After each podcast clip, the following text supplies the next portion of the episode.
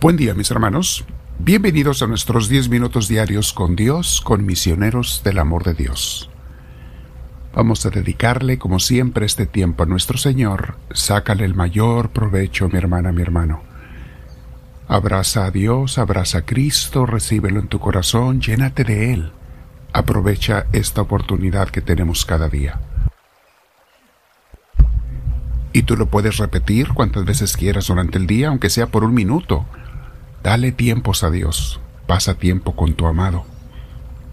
Pasa un tiempo con aquel que sabes que te ama, decía Santa Teresa de Ávila. Esa es la oración. Pasar un rato a solas con aquel que sabemos que nos ama.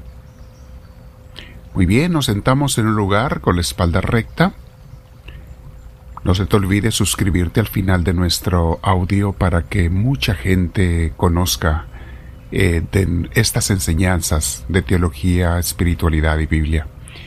Porque las redes sociales solamente dan a conocer y promueven a los que tienen muchos seguidores. Por eso es tan importante que nos suscribamos todos. Muy bien. Nos sentamos con la espalda recta, como les decía, tus hombros relajados, tu cuello también. Si te favorece, cierra tus ojos, si puedes hacerlo. Y vamos a respirar profundo, con mucha paz, deseando recibir a Dios. Recibe al Señor. Respira profundo otra vez, varias veces, tranquilamente. Siente como el aire que respiras es, es vida, la vida que Dios te está dando, vida para tu cuerpo. Llénate de Dios.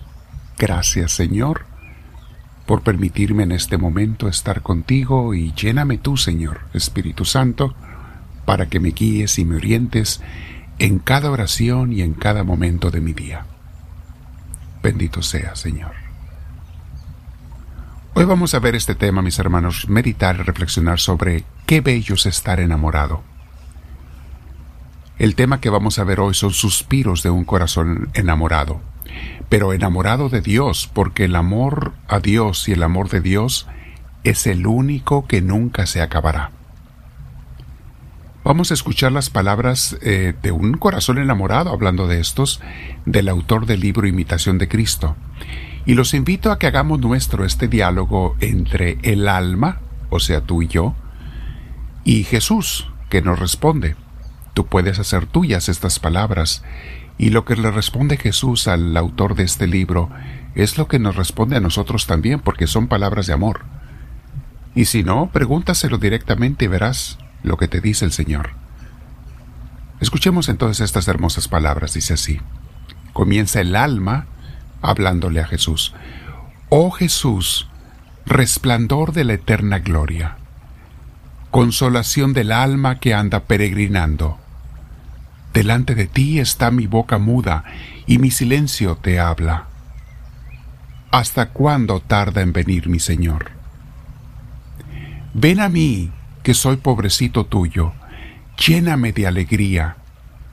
Extiende tu mano y libra a este miserable de toda angustia.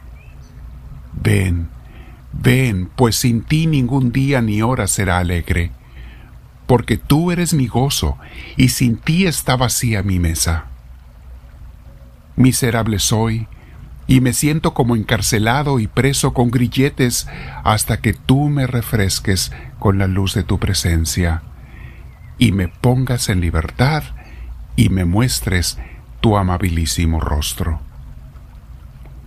Que busquen otros lo que quieran en lugar de a ti, que a mí ninguna otra cosa me agrada, ni agradará sino tú, Dios mío, esperanza mía, salud eterna.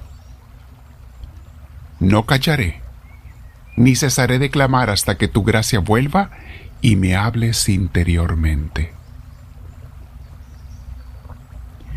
Jesucristo contesta, Aquí estoy, a ti he venido, pues me llamaste tus lágrimas y el deseo de tu alma, y tu humildad y la contrición de tu corazón me han inclinado y traído a ti.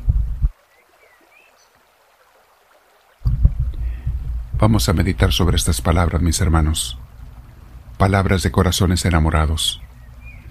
Te digo una cosa, Dios nunca se hace del rogar ante un corazón humilde que se quiere enamorar de Él.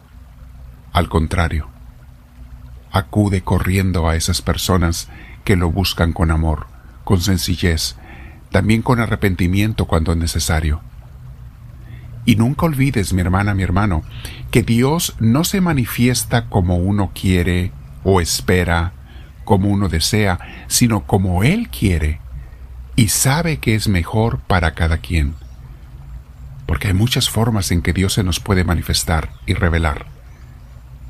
No esperes verlo de cierta manera o en cierto lugar, porque si lo haces así, te vas a cegar ante la forma en que Él se quiera comunicar, por estarlo buscando donde no está.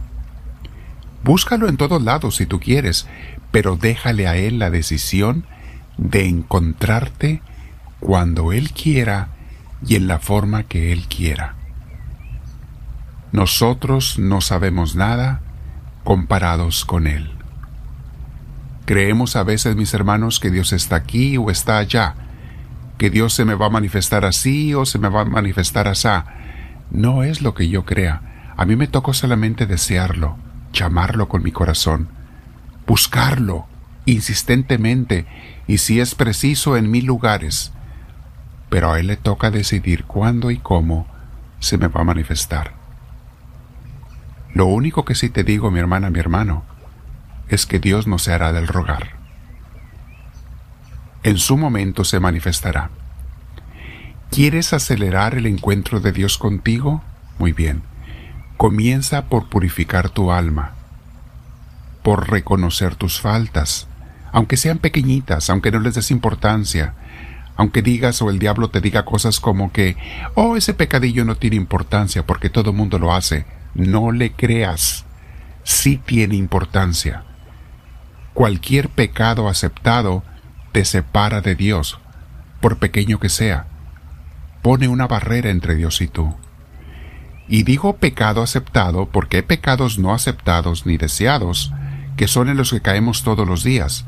Son los pecados de debilidad contra las debilidades que estamos luchando, pero a veces la debilidad nos vence.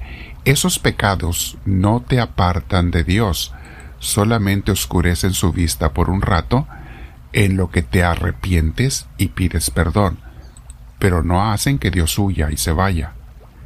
No hacen que el Espíritu Santo se aleje. Son los pecados aceptados, aquellos que tú dices, yo sé que eso está mal, yo sé que eso es pecado, pero como quiera lo voy a hacer. Y entonces el diablo te da justificaciones. Mira, todo mundo lo hace, es una muy común. No te preocupes, estamos en tiempos modernos. Ahora sí se usa. No les hagas caso a esos anticuados. No te creas de esas lecciones de vida espiritual de que te quieren dar. Tú marca tu propia vida espiritual. Tú marca tu propia religión.